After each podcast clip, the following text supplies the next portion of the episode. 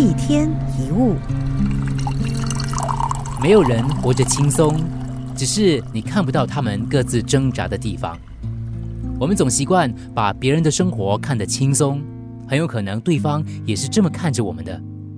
大家总认为自己没有拥有的事物、没有经历过的生活会比较好，而事实上，很多人的人生可能曾经被那些突如其来的意外给撕毁了，经历了一段失魂落魄之后，才终于重新振作，而且把那些碎片一一捡起来。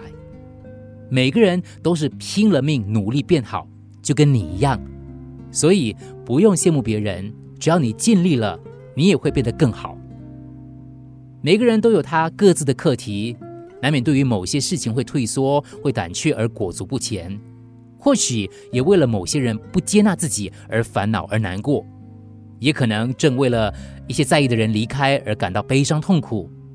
但是如果没有不顺来对照，我们怎么又会明白顺遂是应该珍惜的？如果没有打击来对照，我们怎么会明白平凡是那么的美好？如果没有悲伤来对照，我们又怎么明白幸福是存在的？你是不是应该给自己多一点鼓励呢？让自己相信现在已经很好很好了。难免有点小挫折，偶尔会有一些不愉快，你都能够保护好自己的心，重新修补好自己的生活。每个人都难免有一些小缺点，多少都有不足，也是慢慢让自己变得更好的证明。记得，我们永远做不到最好。如果是专注跟别人比较，心会一直漂浮不定，找不到靠岸的地方。你要告诉自己，只要慢慢的建构起自己应该有的模样就可以了。参照别人是没有意义的，因为跟着别人走，也许不会迷路，可是到达的地方真的是你想要的吗？